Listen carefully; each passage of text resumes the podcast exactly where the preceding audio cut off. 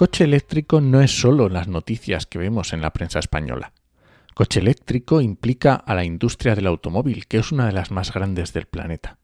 Y la reconversión va a llevar muchos cambios.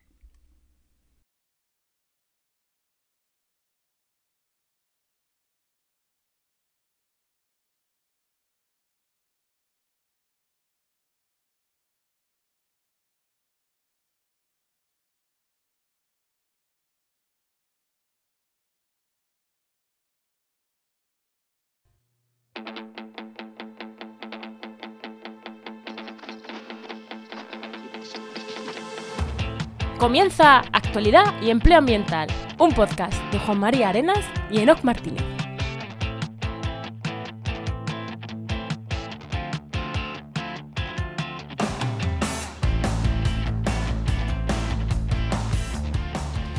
Buenas, soy Juan María Arenas. Y aquí Enoc Martínez. Y este podcast cuenta con el patrocinio de GeoInnova Profesionales expertos en territorio, medio ambiente y sistemas de información geográfica que puedes encontrar en www.geoinnova.org. Hoy, en el programa 168 del martes 21 de febrero de 2023, hablamos del coche eléctrico, de tendencias en el mercado, coche eléctrico no, pero mm, igual de cosas que la gente no ha escuchado. No vamos a hablar de. No vamos a hablar de bujías, ¿no? Ni, de cargadores eléctricos, no, ni, de las medidas del gobierno. Vamos a hablar de otros temas. Creo que, creo que van a estar súper, súper interesantes. Así que quédate que, igual mm, te, mola de lo, que vamos a hablar. Pero antes, eh, ah, bueno, a ti sí, a ti quédate, no, digo al, al, oyente, al oyente que mal que no.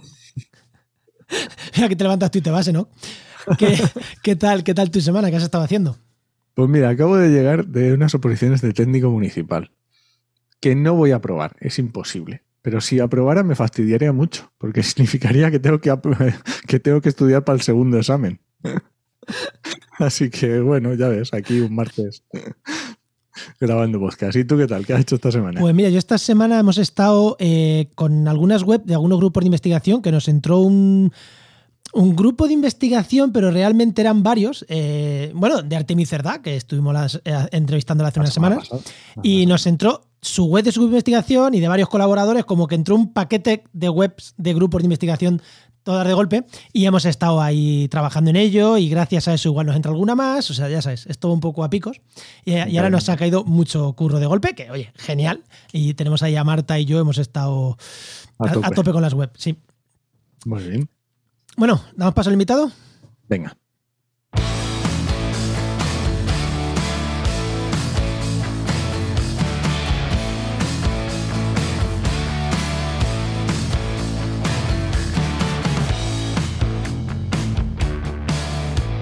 Pues hoy tenemos con nosotros a Luis Valdés Stauber, que está formado en marketing de producto y actualmente trabajando en una empresa tecnológica del IBEX 35. Muy buenas, Luis, ¿qué tal? ¿Qué tal, Juan? ¿Qué tal, Eno? Muy buenas, tardes. yo, me perdió la intrahistoria esa de, claro, cuando he visto Stauber digo, ostras, que, yo no estaba cuando habéis puesto la, presentación y me encontré un nombre raro, digo, igual lo digo mal, pero no, está bien, ¿no? Está bien dicho, bueno, mejor de la media, sí. suele, costar, trabajo. Muy bien, Luis, venga, te vamos a hacer la pregunta que hacemos a todos los invitados. Cuando eras pequeño, ¿qué querías ser de mayor y cómo has llegado hasta aquí? Yo bueno, yo soy del grupo de los que no tenían ni idea de lo que iba a ser de mayor, pero realmente incluso empecé la facultad eh, de rebote porque no me dio la nota para informática, así que terminé en químicas, ¿no? Y, pero carrera que nunca terminé porque me fui, me fui al extranjero.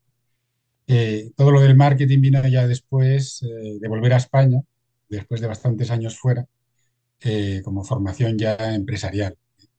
Eh, marketing de producto, no marketing de comunicación y publicidad, sino marketing de producto.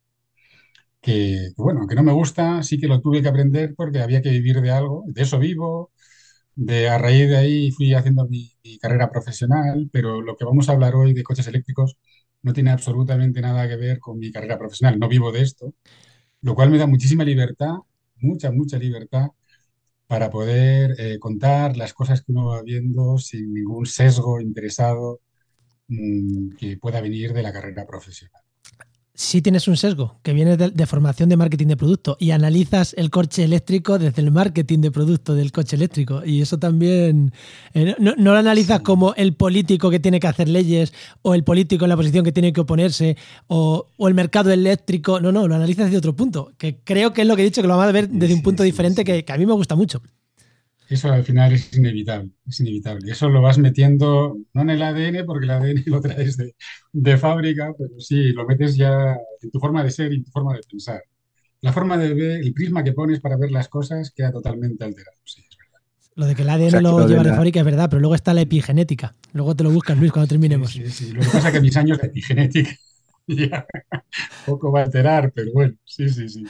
Sí, pero lo de las Excel y, los datos entonces viene de la parte de marketing de producto, ¿no? Sí, sí, sí, es un vicio, claro. Marketing de producto, lo, principal es recabar buenos datos y buena información. Sin buena información, sin buenos datos, no, hay, análisis que puedas hacer. No puedes sacar ninguna conclusión, no puedes, pues no puedes tomar ninguna decisión tampoco. lo principal es contar con buenos datos. Pues oye, ¿vamos con el tema? Venga, vamos con el tema.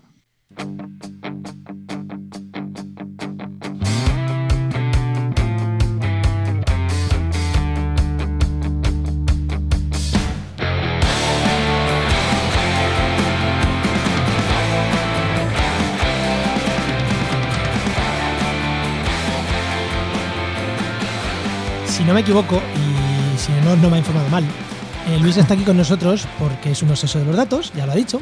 Y de vez en cuando, en Twitter, no sé si todos los meses, hace un resumen de cómo están moviéndose las tendencias, los datos de los coches eléctricos a nivel mundial, en España.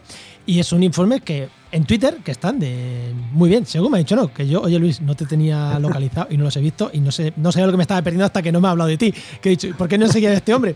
Eh, eh, pero como te gustan los datos, te gusta la tendencia, sabes cómo se está moviendo el mercado del coche eléctrico. Vamos a entrar un poquito en eso, en cómo se está moviendo, el porqué del mercado del coche eléctrico y vamos a terminar dando un consejo a la gente. Pero antes, vamos a terminar con un consejo más amplio, pero ahora te voy a decir, ¿tenemos que cambiar ya todos a coche eléctrico? Aquí con un sí o no.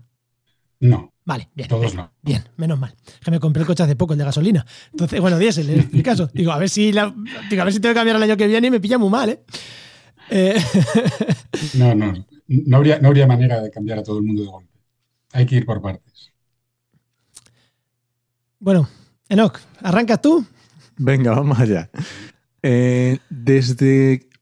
Haces un poco de introducción de cómo, cómo quieres que abordemos hablar del coche eléctrico. Porque ya ha dicho Juan que podemos hablar desde el mercado de la electricidad, podemos hablar desde el mercado automovilístico, podemos hablar desde el tema ecológico, político, podemos hablar políticamente de leyes ¿Cómo quieres abordar tú el, tratamiento de, este mercado eléctrico, del mercado del coche eléctrico que vamos a hablar hoy?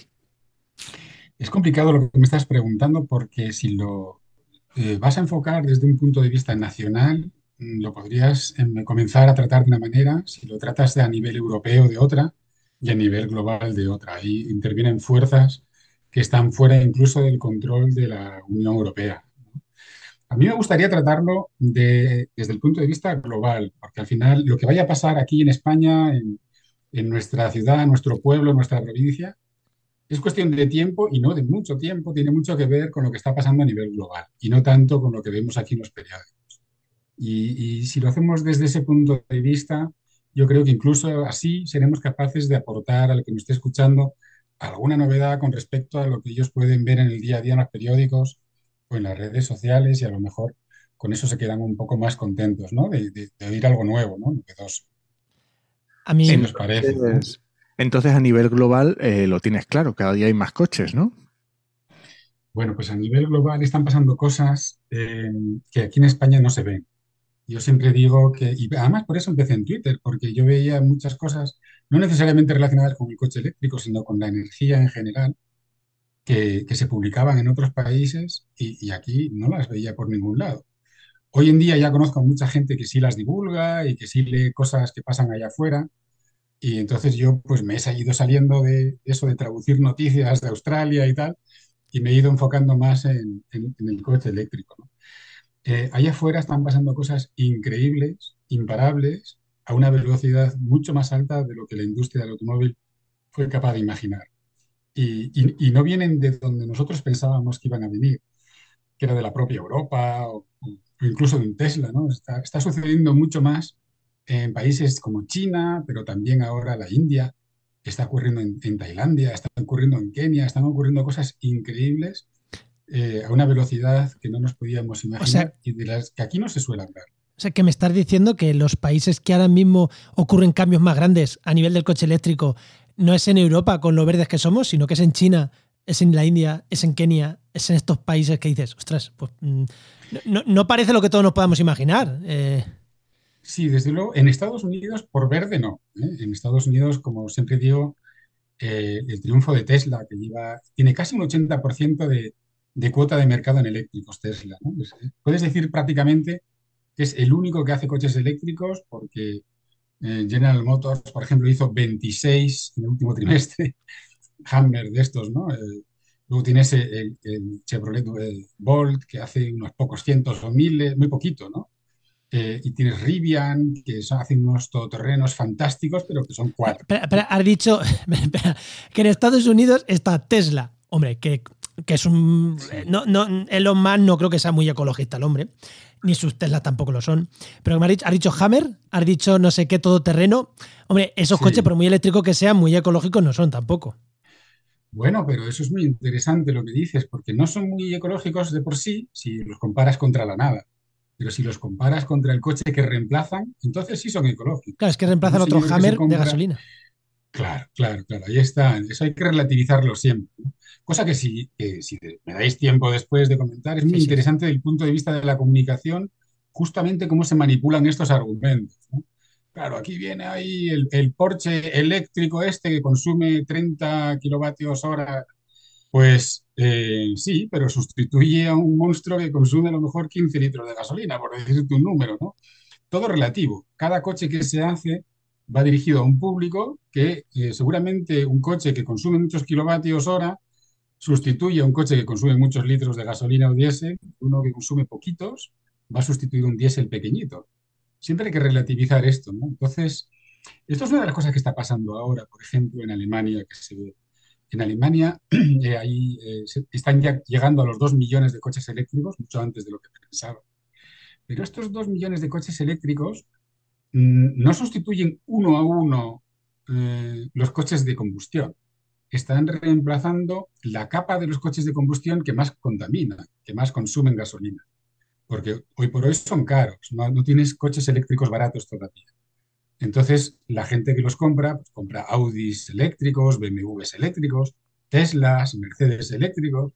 Eh, estos coches están reemplazando a equivalentes en gasolina y además que para que merezca la pena desde el punto de vista de, la economía doméstica, pues eh, son coches de mucho uso los que sustituyen, ¿no? Entonces está ocurriendo que a pesar de que solamente han sustituido a cerca de un 2 y pico por ciento del parque móvil, eh, la sustitución en combustible de carretera es mucho más elevada, mucho más elevada. Esto es un fenómeno muy interesante.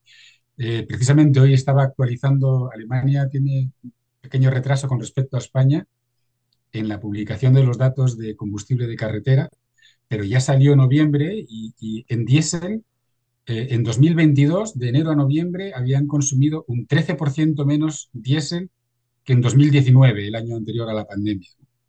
Y todo esto viene de, coches eléctricos, sobre todo, pero también viene de, mayor adopción de, teletrabajo y tal que aquí.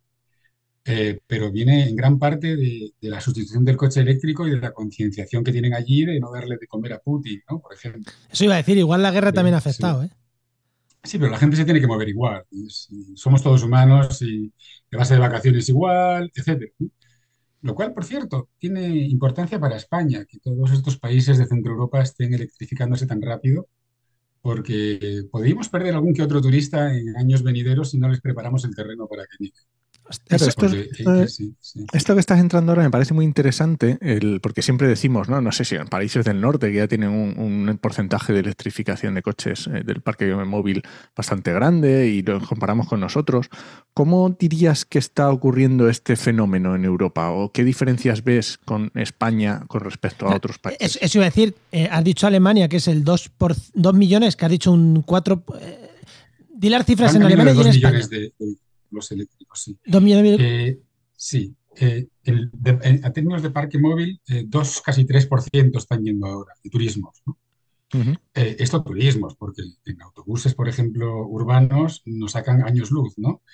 Pero turismos, que era, que era lo que me queríais, me queríais preguntar. Sí. Alemania, eh, esto va de norte a sur. Eh, Noruega es la que más penetración tiene de coche eléctrico, ya superó el 90%, este- en enero de este año, setenta y tantos por ciento, porque claro, eh, cambiaron la- la- las subvenciones que daban el 31 de diciembre, adelantaron mucha compra, se produjo un pequeño... Ah, vale, pero boom 90% de compra, no de parque móvil. Ya me, Sí, ya me había asustado. de compra, de compra. En el parque móvil están cerca ya del 20, 20 se está- están moviéndose ya entre el 20 y el 25%. Uf, es Que no está nada mal, no, No, está no, nada no, mal. ¿eh? No está nada mal, ¿no? No está nada mal.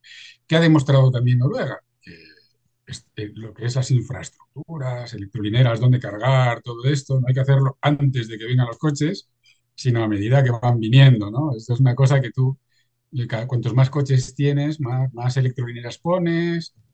Eh, Es también, si hablamos después de, de la comunicación que se hace a favor y en contra del coche eléctrico, este es uno de los temas más interesantes a tratar, ¿no? Las pegas que se le ponen. En ningún país ha habido nunca, de los, de los que conocemos en Europa, problemas con los puntos de recarga. Esto es algo que oiréis a diario. España no tiene coches eléctricos porque no hay puntos de recarga. Bueno, esto lo dice gente que no tiene coche eléctrico, porque los que tenemos coche eléctrico, esto no lo decimos. Yo, yo- yo viajo por toda España constantemente y las redes sociales están llenas de... Claro que sí, hay que saber dónde vas a parar. Ya me dirás tú a mí si estar todo el año cargando en casa para que cuando viajes planifiques dónde cargar, ¿dónde está el drama? No hay ningún drama por ninguna parte. ¿no? Eh, entonces, Noruega está ya con, el 90% consolidado. Suecia, que es un caso más interesante que Noruega, porque Suecia eliminó las subvenciones al coche eléctrico de golpe eh, en otoño pasado y no afectó en absoluto a, a las ventas. Están un poco en manos de la oferta que haya, eh, que ese es un tema también muy interesante en este momento. Las cifras que yo te pueda dar, qué porcentaje de coches eléctricos se venden, no se relacionan hoy en día con la demanda, sino con la oferta. Claro, si tú no tuvieras suficiente coche eléctrico para atender toda la demanda que hay, estaríamos horrorizados de la cantidad de coches eléctricos. Mucha gente tiene la- la- la- el coche encargado y lo va a recibir dentro de un año. Todo esto no aparece en las, en las cifras, ¿no? E inclusive mucha gente termina comprando un coche de combustión porque no puede esperar un año. Pero a medida que las fábricas se vayan adaptando, esto se va acelerando mucho, ¿no? Entonces tenemos Islandia también con porcentajes elevadísimos, Suecia por encima ya del 50%, Finlandia se está acercando, Dinamarca se está acercando, y dices tú, bueno, esto, esto es la renta, ¿no? La renta, la gente y tal. Esto es, la renta es uno de los factores. Esto no se debe a un solo factor, ¿no? Es verdad que estos coches son, son caros. Hoy por hoy no tienes televisión plana para todos los hogares, ¿no? Tienes la televisión eh, plana para los hogares pudientes de momento, pero es que pudientes hay de sobra tanto en España como en Italia, como en Grecia. Eh, cualquier garaje que tú vayas, ves coches con matrículas L y M mm, de más de 50.000 euros a patadas, que no es la mayoría, pero a patadas, ¿no? Entonces, eh, va un poquitín más allá de- del poder adquisitivo, ¿no? Porque la gente de España que se puede comprar un coche eléctrico no se lo está comprando, ¿no? Entonces hay que ir un poquitín más allá. Entonces llegas a Alemania. y Alemania de repente, en diciembre, que, que en diciembre, el 31 de diciembre bajaban un poco los incentivos y las marcas europeas además tenían que soltar todo lo que tenían retenido de verde para las, para las emisiones de CO2, no pagar multa, pues van y en Alemania matriculan de repente un 40% del mercado coche 100% eléctrico. Ostras. Eh, 104.000 vehículos que España, por ejemplo, ningún mes llega a matricular 100 últimamente, ¿no? No matricula nunca 100.000 100.000 coches. 104.000 vehículos 100% eléctricos, más caducaba para siempre la subvención al híbrido enchufable. Al final llegaron otro 15% más, 55% de enchufables en Alemania en un mes. Pero en enero todo eso se adelantó, ¿no? Entonces en enero no, no había, ¿no? Entonces ahora todo el mundo dice, "Eh, mira, en enero ya la gente no quiere. No, la gente no quiere, no. Eh, una cosa que pasa en Europa y que no pasa en el resto del mundo es que estos son dientes de sierra. ¿eh? Tú en enero empiezas bajito y a final de año las marcas europeas te sueltan todos los coches eléctricos del mundo a la vez que te retienen todos los de combustión que te los entregan en enero. Entonces, los porcentajes. ¿Y todo esto para qué? Para cumplir estrictamente con, los límites de CO2 que tienen. Y, pero ellos no, ganan dinero, los europeos no están ganando dinero con, con la venta del coche los coches eléctricos. ¿no? yo hice, hice un hilo muy interesante que un profesor del Instituto de Empresa retuiteó sobre por qué los fabricantes europeos dicen que no ganan dinero con los coches eléctricos. Yo creo que si entramos por ahí, esto se puede eternizar. No lo voy a contar, ¿no? Pero ellos creen que no ganan dinero. Luego nos dejan el enlace y lo ponemos en las notas del programa. bueno, muy bien. Entonces, ellos creen que no ganan dinero o quieren ganar.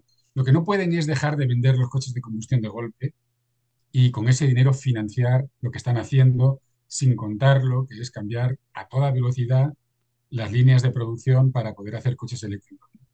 Porque ellos, una de las cosas que hay que tener en cuenta es que la industria del automóvil y la industria del petróleo son quizás dos de las top industrias del mundo que mejor manejan esta información, tendencias, eh, el color que se va a llevar en 2027, mm, lo que la gente quiere comprar, los modelos que se va... Lo manejan mejor que nadie y las fábricas de, coches saben perfectamente la que se les viene encima. Se les ha acelerado un poco, además, por factores que ellos no pudieron controlar, como China, ¿no?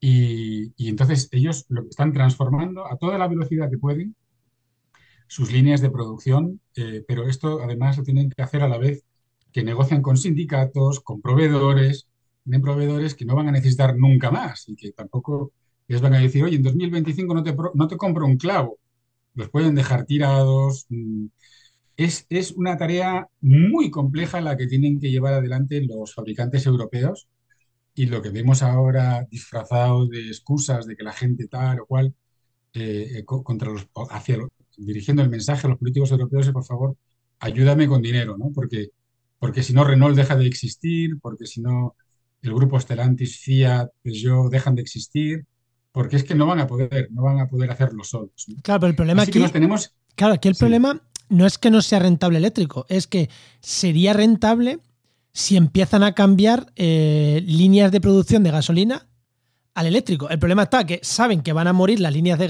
gasolina diésel, mm. pero no, no pueden reconvertir al eléctrico líneas. No es fácil la reconversión, eso es lo que nos quiere decir, ¿no? Que, tienen que reconvertir, pero no es fácil la reconversión. No solamente es fácil. No, no, es fácil o no, la quieren hacer. Sí la quieren hacer, la están haciendo, sí, sí. Pero no es que no sea fácil desde el punto de vista industrial es que hay un factor cultural muy importante. Por ejemplo, por ejemplo eh, estamos aquí con miles y miles de ingenieros que no saben qué hacer con ellos y que no van a servir para el nuevo automóvil, ¿no? que tienen además pues, unas estructuras ya, unas jerarquías. Es tremendo. Nosotros en España conocemos bien el caso de, Renault en Valladolid. Bueno, eso es un drama lo que está pasando aquí. ¿Qué ocurre? Tesla, por ejemplo, es capaz de introducir en una línea de producción Agile, que los ingenieros sabrán más o menos cómo se está moviendo este tema últimamente.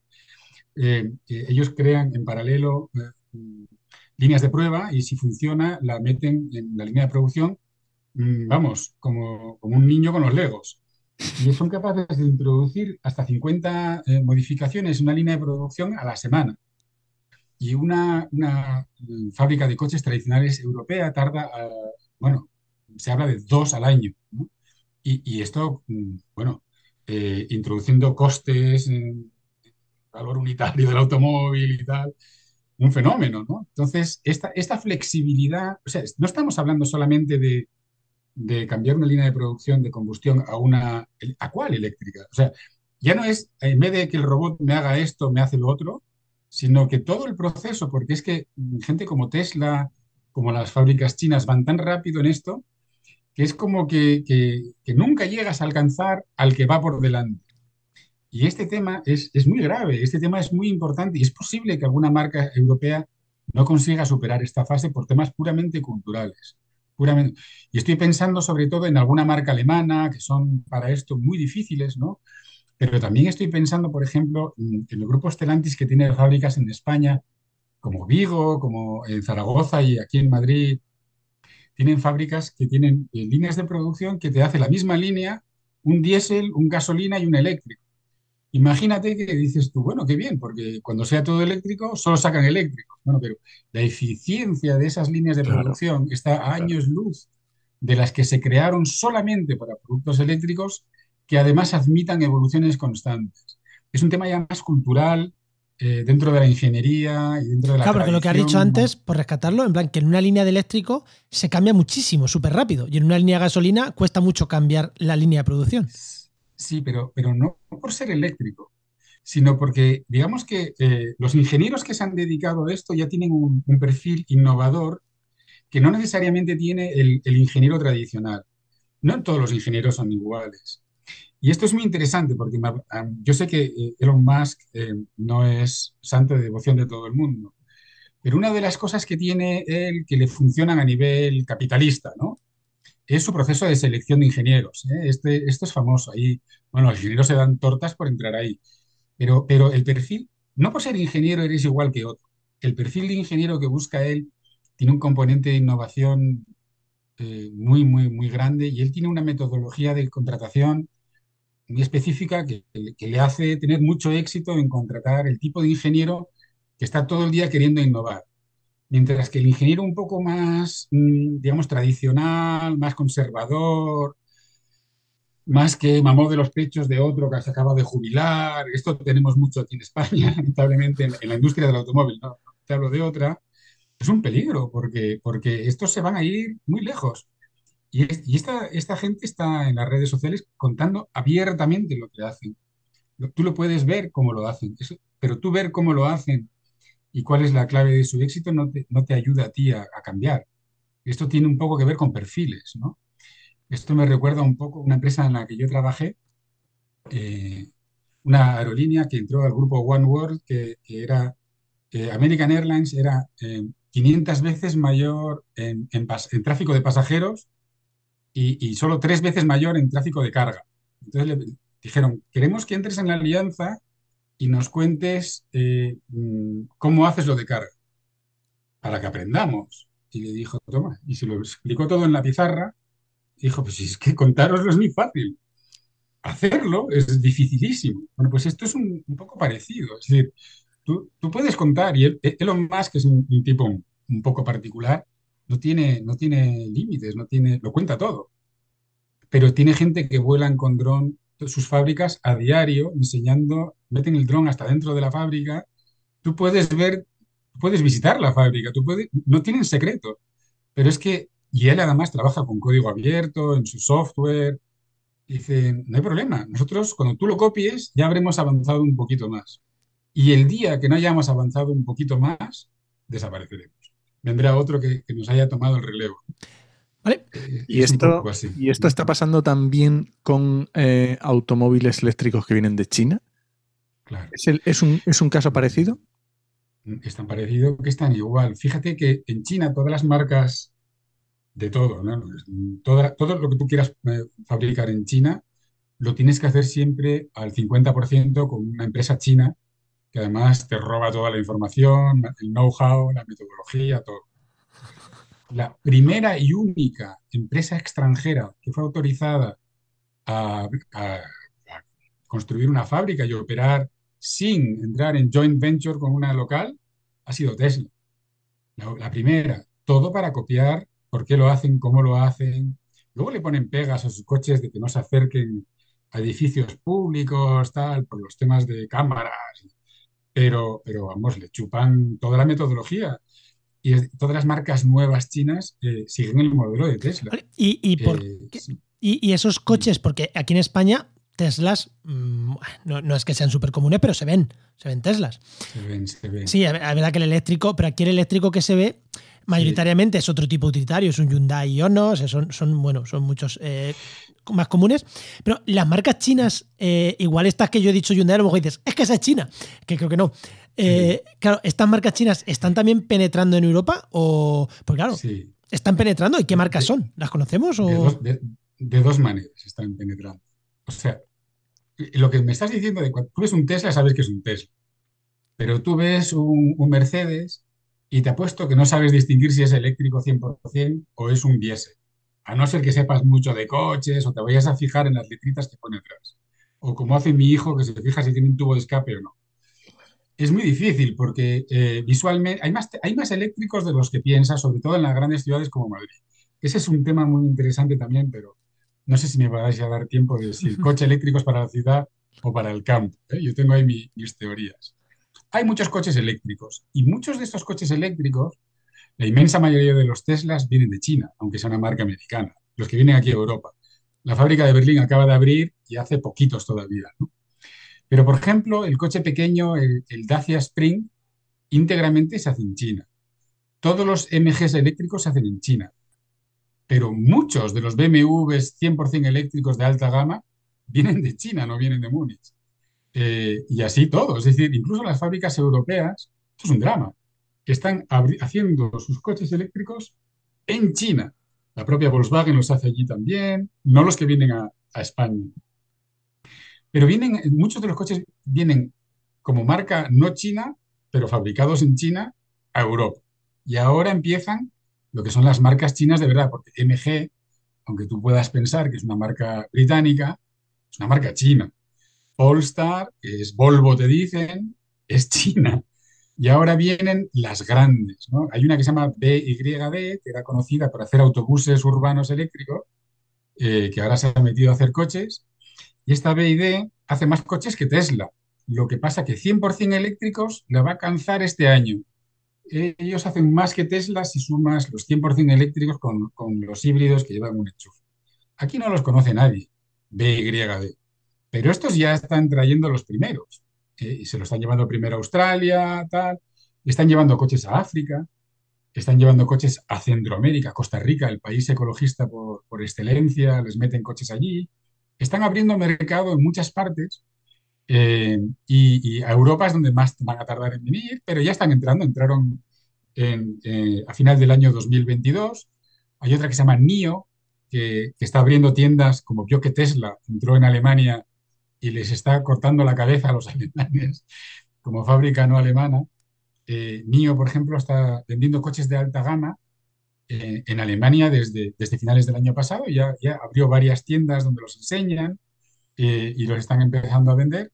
Y, y, así esto viene poco a poco, empieza, están entrando con coches de alta gama en el mercado más potente de Europa, que es Alemania tienen el mercado de Noruega donde hacen test de campo, ¿no? A ver si se acepta, si no se acepta, cómo le sienta el frío y todo lo demás.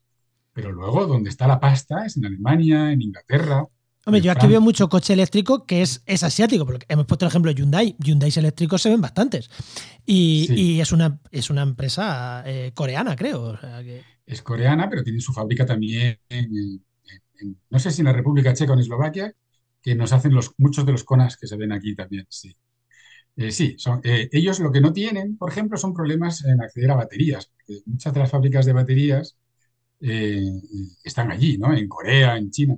También los microprocesadores. Ellos fabrican sus propios microprocesadores, no tuvieron este tipo de, cortes de suministro durante la postpandemia, ¿no? Y ellos efectivamente están más adelantados que los fabricantes españoles y tienen diseños muy buenos pero son diseños de alta gama todavía, ¿eh? mientras que el, gran mercado, el mercado de la clase media y, después para sustituir ya a los utilitarios, va a venir de China, no va a venir de Corea ni de Japón ni nada por el estilo. O de otros fabricantes, como ya, por ejemplo, tenemos, que es lo que quería decir antes, ¿no? En Tailandia tenemos VinFast, ¿no? Tailandia. Porque para tú salir de la nada y convertirte en un constructor de coches, si tú quieres entrar en el mundo de los coches de combustión, estás perdido. Y llevan ahí ciento y pico años Ford, Volkswagen, que, nunca los vas a alcanzar. Pero hacer de la nada un coche eléctrico con lo sencillo que es, con lo sencillo que es, que lo pueden empezar a hacer en cualquier lado. Entonces, esta eh, VinFast está incluso metiéndose en Estados Unidos y si como les vaya bien y les ayude el Estado y tal, nos pueden hacer un agujero muy importante. Pero es que Tata en la India la India es muy, muy proteccionista, es uno de los mercados más importantes del mundo, pero claro, los aranceles son brutales si tú los quieres exportar hacia allá, ¿no? Pero Tata, Tata es la dueña de, eh, Jaguar, por ejemplo. Y van a pensar que Jaguar es aquí como Maserati y tal. Ellos tienen la tecnología, ¿no? Y el gobierno indio eh, les ha pedido que por favor se pongan manos a la obra y están levantando fábricas de coches eléctricos como si no hubiera un mañana y de motos, por cierto, que en el sudeste asiático el tema de las dos ruedas es muy importante para la movilidad sostenible. Y Tata está haciendo coches eléctricos ahora en gran cantidad y muy buenos, y muy buenos. Cualquier día nos los empiezan a exportar. A ver, ya Tata, está, aquí con, el, con, los, con los de combustión. O sea que al final es, o sea, igual que han venido con los de los todoterrenos de combustión, pues vendrán con los eléctricos. Igual que han venido con uno, vienen con otros. Y después tenemos que, por ejemplo, BID, el otro día vi que en Pakistán están con una fábrica haciendo coches BID eléctricos en Pakistán.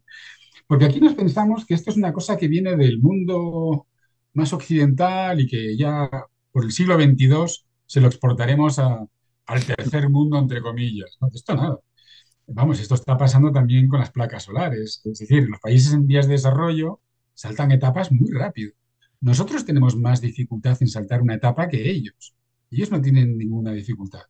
Una de las páginas más bonitas que sigo en Twitter es de una que se dedican solo a los coches eléctricos en África. Y todavía no puse nada para que nadie me la pille y hacerme yo un poco experto en coches eléctricos en África. Pero, el, por ejemplo, los autobuses, que el 49% de los autobuses del 2022 fueron eléctricos en el mundo. El 49% dice la gente, claro, porque China, porque China, es que te vas a Kenia, te vas a Johannesburgo, te vas a Bogotá, en Bogotá, Bogotá y Santiago de Chile tienen dos de las flotas de autobuses eléctricos más grandes del mundo. Moscú tiene una de las flotas de autobuses eléctricos más grandes del mundo. Nairobi, etcétera. Es decir, que no nos vayamos a pensar aquí que vamos a empezar nosotros a electrificar y que luego ya exportaremos. Y ahora que nos estamos, Eso, ahora que nos estamos dando cuenta que somos el último pingajo en coche eléctrico, ¿qué está pasando en España con el coche eléctrico? ¿Cómo, eh, cómo, estás viendo el mercado y qué movimientos estás viendo? Bueno, en España siempre se, en España siempre nos creemos que, primero, en lo bueno siempre estamos arriba, ¿no? Somos Europa y tal y, creemos que lo que vemos aquí es lo que está pasando en el mundo más avanzado. En España tenemos un problema gravísimo de comunicación y de entender lo que pasa afuera, pero gravísimo, gravísimo, y yo me llevo muchas collejas por esto. Tenemos el ejemplo de Portugal, que está al lado, que es un país modesto, es un país muy parecido a nosotros, es un país que, por ejemplo, nunca doblan las películas en televisión, hablan inglés muchísimo mejor que nosotros, no se miran tanto el ombligo y sí que miran un poco afuera qué es lo que está pasando, eh, quizás por no tener esa soberbia, entre comillas, que tenemos nosotros, mm, sí que miran qué, qué, qué, ocurre, ¿no? Son muy europeístas, quieren estar con lo mejor de Europa. Y en Portugal tienen cuatro veces más adopción de coche eléctrico que España. ¿eh? Y no podemos pensar que, son ricos, Los chinos tampoco, por cierto. ¿eh? El gran porcentaje de coches eléctricos que se está vendiendo en China que se está acercando al 35% ya, el 35%, es decir, uno de cada tres coches que se vende en China ahora mismo, que es el mayor mercado del mundo, es eléctrico. ¿Y en España uno de cada cuántos? En España tenemos el 3%, 3,8% de coches eléctricos puros, a lo que le puedes añadir un 7% más de híbridos enchufables, que en España, al revés que en otros países, prácticamente no se enchufan. Porque muchas veces son coches de empresa y tal. El que se lo compra como particular sí lo va a enchufar. Yo conozco casos, ¿no? Muchos que sí lo enchufan para ir a diario a la oficina y tal. Luego, cuando el fin de semana salen por ahí, gastan más combustible que si no tuvieran la batería que tienen que arrastrar de gratis, ¿no? Porque es mucho peso. Pero 3,8. Hemos empezado bien el año 2023, pero el 2022 lo cerramos muy bajitos. O sea, 3,8 de, de, venta de venta al mes. O sea, no, no, estamos, bueno, al año da igual. No estamos hablando de, parque. Sí, lo del híbrido enchufable es, es, otro tema. O sea, lo de. Lo de... Entonces, ¿qué pasa en España? Para no perder el hilo, ¿no? En España somos prisioneros de los medios de comunicación, que son cuatro, en español. Yo, la verdad es que a diario no me encuentro gente mirando a ver qué pasa en Alemania con la industria del automóvil o Japón, en Australia. Esto no es lo habitual. Lo habitual es eh, poner la tele y verla. Yo no la veo, pero hay gente que ve la tele, ¿no? Y, aquí ves pues, lo que te cuentan aquí y los, medios de comunicación de aquí escritos son cuatro también. Y aparte de que son cuatro, son, imagínate, si yo te preguntara eh, quiénes son, dime, dime dos, tres industrias que sean las principales eh, donantes de publicidad para los medios de comunicación, ¿cuáles me, mencionarías? ¿Coches? ¿Energéticas? claro, claro, claro, Pero los coches, ¿no? Entonces, eh, yo estoy seguro de que nunca habéis visto un artículo eh, hablando mal del corte inglés. Yo siempre pongo este ejemplo. si tú hablas mal del corte inglés, la primavera no llega al corte inglés en tu periodo. Eso, vamos, esto es impepinable. Y lo mismo pasa, y no solamente esto, no solamente es la publicidad. ¿eh? Y esto, por cierto, no es una suposición mía. ¿eh? Esto lo sabemos porque hablando con algunos periodistas, son seres humanos, a veces se les va escapando que son un poco esclavos de la línea editorial. Esto es así, esto no es una suposición, esto es así. Yo aquí os puedo dar un ejemplo que lo mismo, que igual esto, como no se escucha mucha gente, lo voy a decir. Eh, yo, yo llegué a escuchar decir, pones, eh, hay que poner un banner a un periódico donde da igual, da igual, si el banner es para justificar el dinero que pagan. Si ellos lo que quieren es mm. que vayamos a cubrir esto y que no hablemos mal de este es una de las, versiones, de las vertientes del problema. Eh, la otra vertiente del problema es que el contenido de automóviles, ¿quién lo hace? No lo hace, como yo protestaba siempre, el país debería hacerlo clima y ecología, ¿no? La sección. Porque es un tema de, es un tema de energía, es un tema de economía o es un tema de ecología. Pero no es un tema de probadores de coches que te dicen que el nuevo GTI cinco puertas de no sé qué marca llega de 0 a 100, tal, que es en manos de quien está hoy en día toda la información del automóvil. Está en manos de gente que es apasionada de los coches, de los coches de combustión, no de los coches eléctricos, que viene a ser el hijo bastardo, porque es que no lo quieren para nada, porque no les gusta, porque no hace ruido, porque... porque no, les gusta. Pero, pero en Estados Unidos la gente se compra un Tesla porque acelera más rápido y porque va mejor. Sí, sí. Y en, España... Estados Unidos hay una cosa eh, muy interesante con las marcas de coches que aquí en Europa no verás. Que eh, todo, todo lo que tú oigas hablar de la, de la, línea primera del management de las marcas americanas está siempre dirigida al accionista. Siempre. Entonces, mm, todo lo que diga Elon Musk es para, sobre Tesla, no voy a hablar sobre Twitter, es para el accionista de Tesla y el futuro accionista de Tesla. Esto, por cierto, ha salvado unas tres veces a Tesla de la quiebra. El hecho de que mucha gente ha creído en, la idea que él vende. ¿no? Dice, yo no vendo mi acción porque yo creo en lo que dice este señor. Lo que dice Jim, Jim Farley de Ford mm, es que si no, si no cuenta a diario, como hizo esta misma semana, esta misma semana dijo, fíjate, ¿eh? si esto lo dijera el de Stellantis aquí, dijo, me acabo de enterar de que tenemos un kilómetro y medio más de cables en los coches eléctricos de los que necesitamos. Bueno, yo me imagino la cantidad de ingenieros que ha despedido. Ha despedido mucha gente la semana pasada Ford eh, por esto. Cuando Tesla bajó el precio, Ford dijo, pues yo tengo que bajar el precio también, porque si no el accionista se lo carga a él. ¿no? Un CEO, la marca que más competencia le está haciendo, baja el precio. Tú no puedes decir que tú no lo vas a bajar. ¿no? Dice, pero ¿tú qué haces aquí? ¿no? no vas a competir, tú no vas a reducir costes como hace él. Tú tienes que hacer tu trabajo, ¿no? Entonces dice, tengo, eh, arrastro mm, un kilo, un kilo y medio un kilómetro y medio más de cables, dijo el kilo que era, dijo la batería además que necesitaba solo para mover ese peso. Nadie me había dicho que, con un factor de, esto de eficiencia, la penetración en el aire, no me acuerdo cómo se llama este factor, 0, eh, de resistencia al aire, ¿no? Que si lo bajaba en 0,2 mm, necesitaba 50 células menos de, batería, etcétera, etcétera. Este señor saliendo, él, el presidente de la marca más antigua que queda en el mundo de automóviles, al, accionista, para que el accionista sepa que él dice, eh, estoy trabajando para ser 100% eléctrico porque es el futuro. En General Motors, lo mismo. Mary Barra, la, CEO dice constantemente, estoy invirtiendo 10.000 millones de dólares en esta fábrica de baterías y en esta fábrica de solo eléctricos porque es el futuro y porque yo quiero en 2025 adelantar a Tesla. Y ahora comparas esto con, Toyota, que va por el otro lado, o con lo que oímos aquí. Al de Volkswagen que dijo esto, se lo cargaron fulminantemente. Fulminantemente, porque hay aquí no, ahí no, porque cuidado, no digas esto, porque...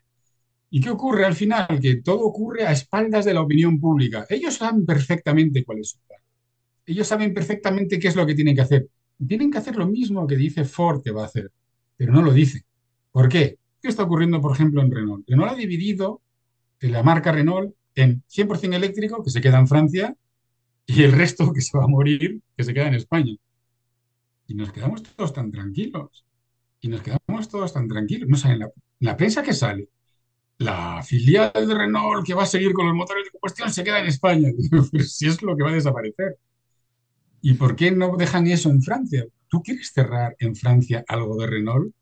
Tienes incendios mm, En las en calles. París, arrasan París. No, no, no lo puedes hacer.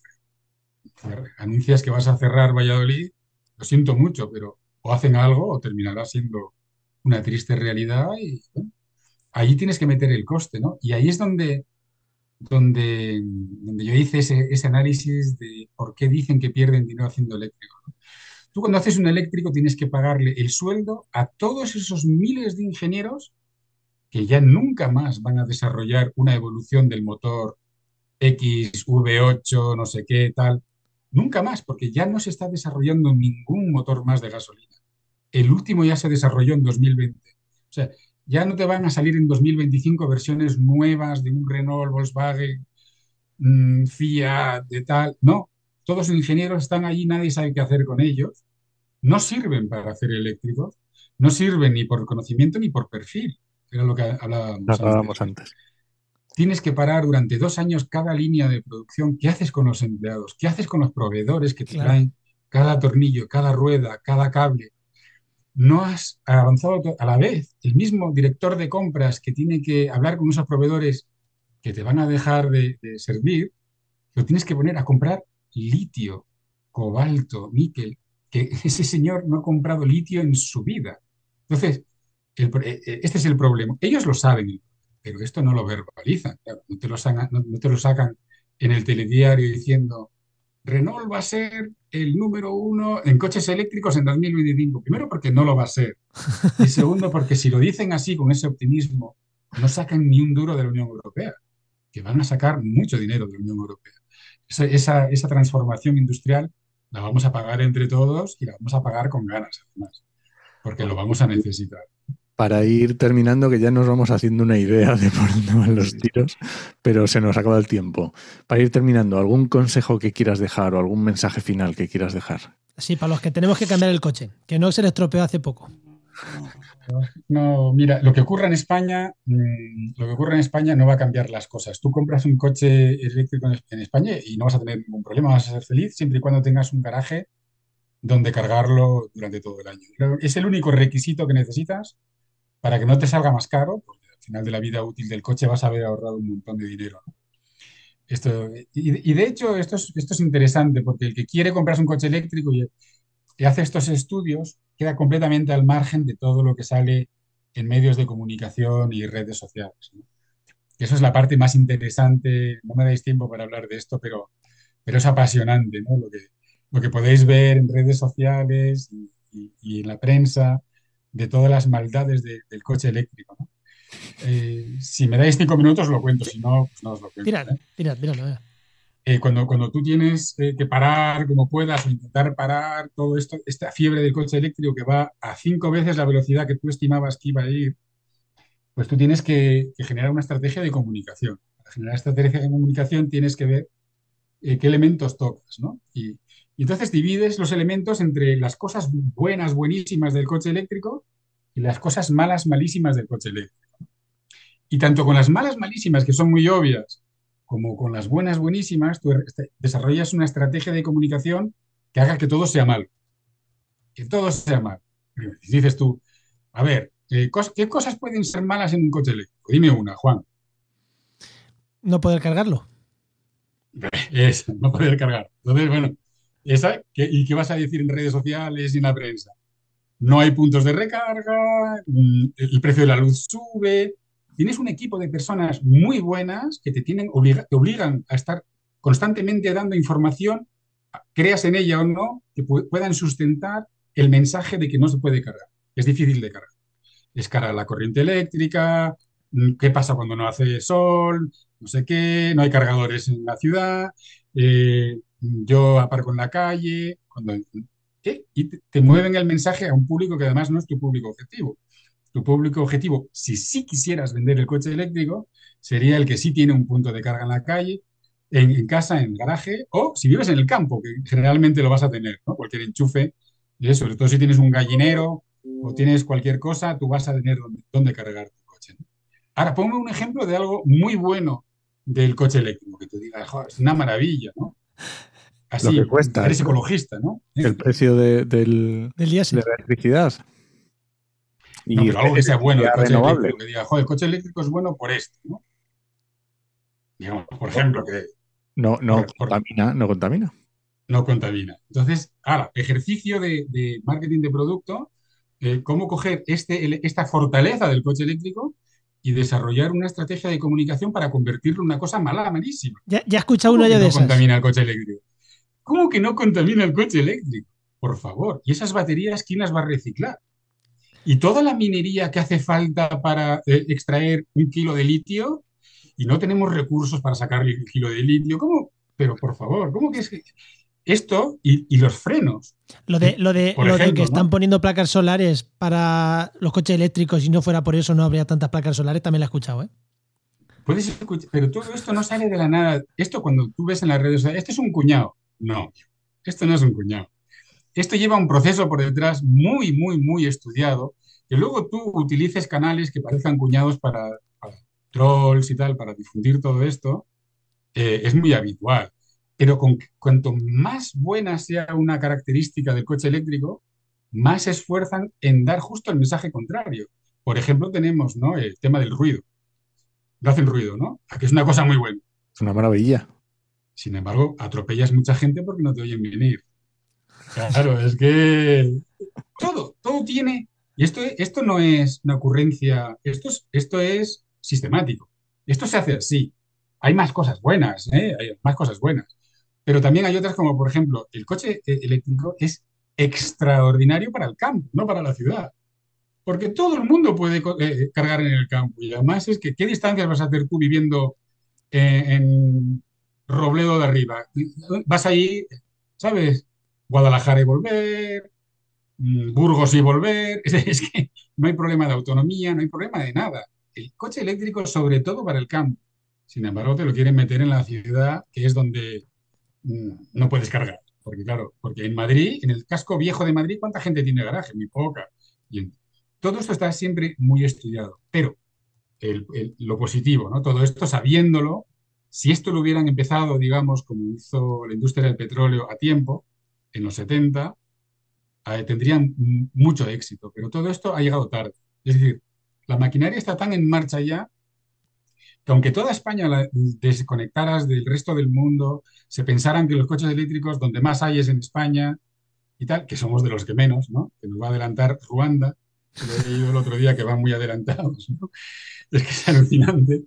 Es que no pasa nada, porque el mundo, el mundo va a ir imparable hacia allí. Porque, ¿Por qué? Porque en Alemania, en diciembre de 2022, el 40% de los coches eran 100% eléctricos. Y porque en China, eh, en diciembre el 35% de los coches eran eléctricos. Y, entonces ya lo que hagan aquí los canales de comunicación de no deben de enchufar, no sé qué, tal, no nos debe de amargar. Lo único, lo único que va a pasar es que el que se deje guiar por sus mensajes va a perder con respecto a un rumano o un eslovaco que va a, a desligarse antes del gasto de la gasolina, del diésel y también podría tener implicaciones en que la fábrica de Skoda se electrifique antes que la fábrica de Renault en Valladolid. Y eso sí que tiene implicaciones laborales, de trabajo. Pero a nivel mundo no, porque a nivel mundo la ola, el agua cuando llega a la costa va buscando su camino entre las rocas, ¿no? Y, si la aquí hay una roca en España y tarda más, se va a ir a Portugal, como se está yendo, se va a ir a Holanda, se va a ir a Irlanda. En esto no va a haber, no, esto no va a parar, esto no va a parar. Que seamos los últimos solo perjudica a España, no perjudica al mundo o a la transformación. Ese era el último mensaje que quería transmitir. Vale. Y, lo de comprarnos coches, ya cuando cerramos, eh, nos esperamos, ¿no? Esperamos a tener que renovar y entonces echamos cuentas. Si tienes que renovar coche y tienes plaza de garaje, entonces entérate bien, a ver si hay alguno que te guste, que te venga bien por la autonomía que necesites, por tal. Eh, económicamente te va, si, si, no vas a buscar un utilitario pequeñito hoy, sino que quieres un coche para moverte con la familia, que tenga cierto tamaño ya y cierta entidad, eh, tienes que mirar la vida útil del, automóvil, ¿no? saber que si compras un coche de combustión no tiene valor residual, en 2027 ya no te va a valer nada, eso también tienes que saber. Pero sobre todo, mm, el precio de la electricidad con sus dientes de sierra tiende a bajar, con sus dientes de sierra, ¿eh? y el precio del combustible también con sus dientes de sierra tiende a subir. Ya. A, subir. a partir de 2025 sí que se prevé más por falta de inversión en nuevos yacimientos y demás, que, se, empiece a escasear y empiecen a, al que haya a cobrarlo más caro. Son dos, líneas que se cruzan.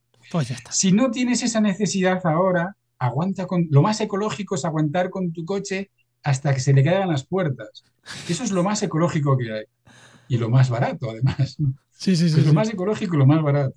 Aguanta con tu coche todo lo que puedas. Ahora, si vas a cambiar de coche, trata de vender el, de segunda, el tuyo de segunda mano, que alguien lo use si tienes dónde cargarlo en casa. Si no, espérate, porque esto en 2025, en 2026, este tema de los puntos de carga para la gente que no tiene plaza de garaje también se va a ver resuelto. ¿no? Hay que esperar un poquito más. Si tienes plaza de garaje y necesitas un coche que sea de precio equivalente a lo que necesites y lo puedas pagar, estudiate qué hay en el mercado y si puedes, cómprate un eléctrico. Si puedes, evita comprar un híbrido enchufable, porque no lo vas a necesitar ni para viajar.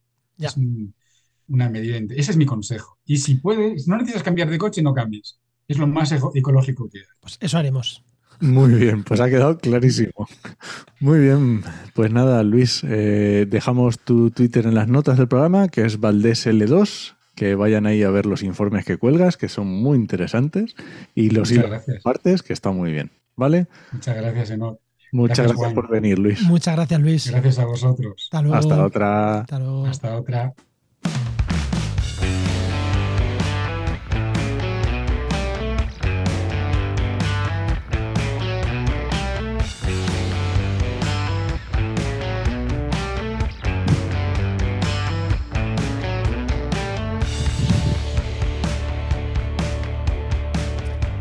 Pues seguimos con el programa y como siempre, como siempre, tenemos por aquí a nuestro amigo Luis Quesada, director de Heinova. Muy buenas, Luis, ¿qué tal?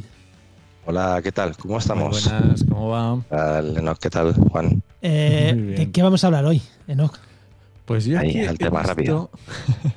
he visto una noticia por ahí en ¿Ah, la que hablaba de que en Europa íbamos a tener un nuevo GPS que es la leche. Y digamos, esto hay que preguntárselo a Luis a ver si es verdad o qué es esto. Sí, bueno, efectivamente. Eh, creo que han, eh, bueno, desde el sistema Galileo han ya impulsado un nuevo sistema de alta precisión eh, que, se va, creo, hasta los 20 centímetros, ¿no? En horizontal, creo, 20 centímetros horizontal y 40 centímetros en, vertical. Sí, sí, sí, en posición. Yo lo he leído, no me acuerdo, pero me pareció una salvajada. Sí, sí, bueno, daros cuenta que al final este sistema es un sistema abierto, no deja de ser un sistema de de Copérnicus, ¿no? el, sistema de Galileo, que, em, digamos, em, ha mejorado cualitativamente lo que va a ser el sistema de posicionamiento de eh, que te va a tener los, eh, los pero estamos hablando ya eh, no, no, no, lo va a tener los terminales de teléfonos móviles inteligentes, por lo menos los, de todo el mundo, ¿vale? ya estamos hablando de para aparatos profesionales, etcétera. Sí, sí, pero el GPS, el GPS Garmin con el que te vas a la montaña, ese tampoco, ¿no? Eh, es igual, sí, ¿no? Sí, bueno, esos podrían, podría, puede ser que lo coja. Habría que verlo, ¿vale? Eh, eh, a mí me gustaría diferenciar un poquito cuando hablamos de GPS, ¿no? realmente de qué estamos hablando, porque GPS viene de, los sistemas, del sistema de satélites, que son los GNSS, ¿vale? pero que es el, el, el, americano. efectivamente. Después también tenemos el, el GLONASS, que es el ruso, o el Beidou, que es el chino, ¿sabes? Que, bueno, son sistemas eh, de satélites que dependiendo del, quién lo gestiona, pues es el europeo o el ruso, americano, el chino, sí, sí. Pero al final el, el sistema es lo mismo. Es, lo que estás haciendo es triangular contigo y sacar la posición, ¿no? Efectivamente, dependiendo eh, lo que haces mediante triangulaciones, te dicen exactamente dónde estás. Claro, pero dependiendo de cómo se hace esa comunicación y cómo se filtra esa información, digamos, eh, eh, el rendimiento de la velocidad también es, es más rápida. Es decir, no es lo mismo que te estén enviando información cada 10 segundos que cada 5 que cada 30. ¿Sabes? Entonces ese posicionamiento es más rápido. Vale, que no es solo que hayan puesto... también esa información es importante porque no es lo mismo que se esté procesando eh, cada 10 o eh, de, uno o dos satélites que, de 15, ¿vale? O sea, que no es que hayan puesto más satélites, entonces sea más fiable más satélites, sino que se ha mejorado mucho la manera en la que se transmiten datos. Por eso se permite mejorar tanto, ¿no? Efectivamente, en este caso va, va, por esos tiros. Entrar, entrar ahí es entrar en un mundo. Eh, es entrar en un mundo que yo creo que daría para, no sé, 50 temas.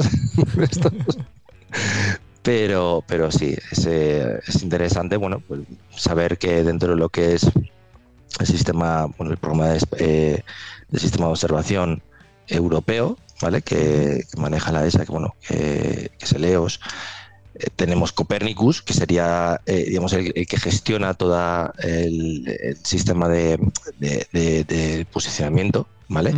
Y, y GLONASS, digamos, Galileo sería la red de satélites, ¿vale? En ese sentido, es el sistema, efectivamente. Pero Copernicus no, es el programa de observación de la Tierra europea, ¿vale? A partir de, ello, pues daros cuenta es que lo que es la observación de la Tierra ¿vale? A través de los, los satélites se incorporan mm, instrumentos eh, de sensores que mm, pueden ser por infrarrojos o pueden ser eh, sensores térmicos, que al final lo que están haciendo es observar pues, la, atmósfera, eh, medios marinos, medios terrestres, cambios que suceden ¿vale? en ese sentido.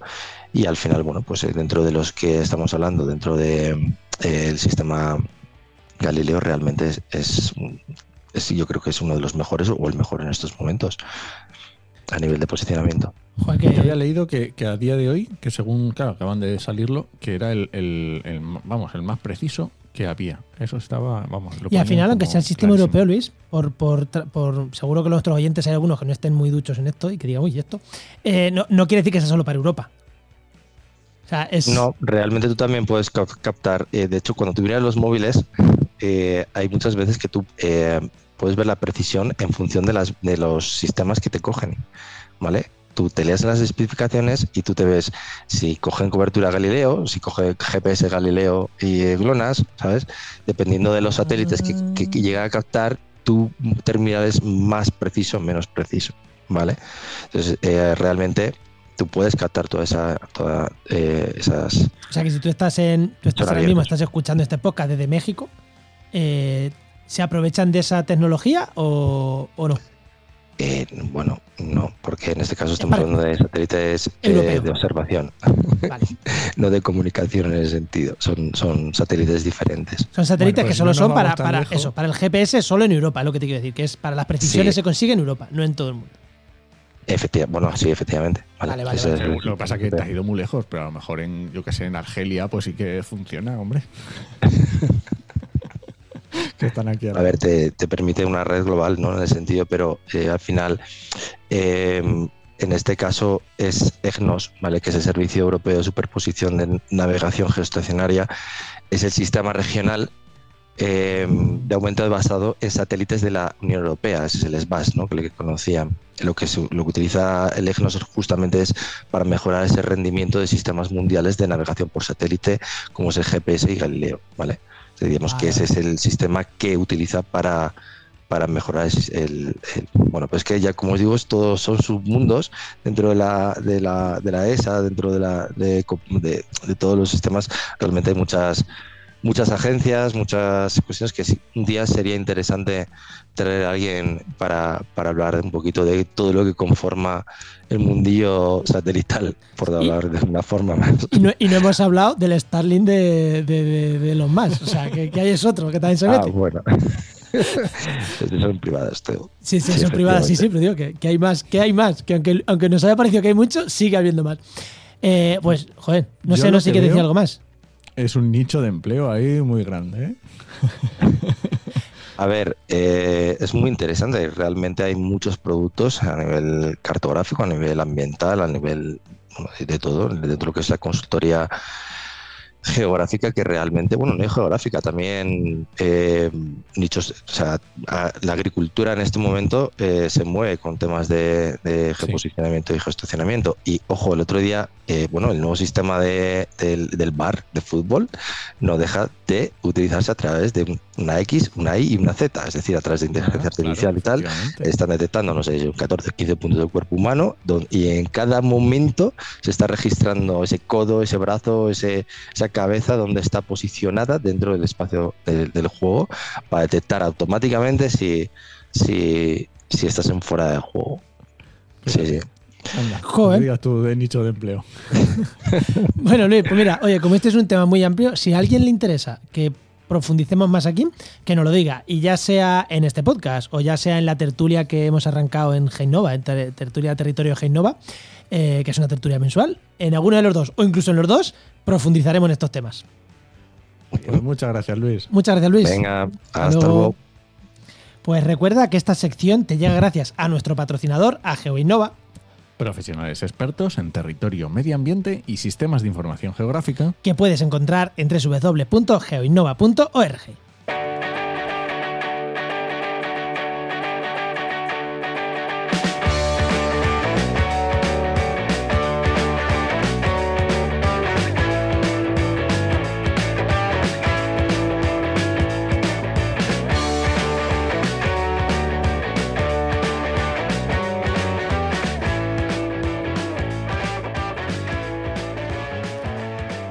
Bueno, no, yo ya no sé decirte, vámonos rápido, que vamos largos, o ya de perdidos al río Mateo otra media hora aquí hablando. Ya, qué maldad. Media hora aquí tú y yo hablando. Qué maldad, venga, otra media hora aquí tú y yo. que te cuente lo que, cómo reparé el coche y eso. Venga, cuéntamelo. venga, anda, no te voy a contar.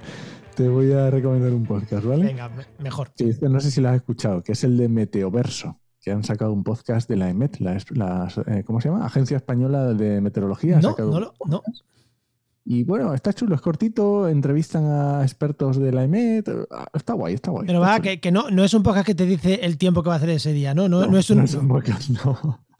Te cuentan cómo hacen los modelos, cómo hacen las predicciones, cómo trabajan. Ah, está chulo, está interesante. Está bueno, pues ese igual, ese me gusta, igual ese lo añado al reproductor. Muy bien.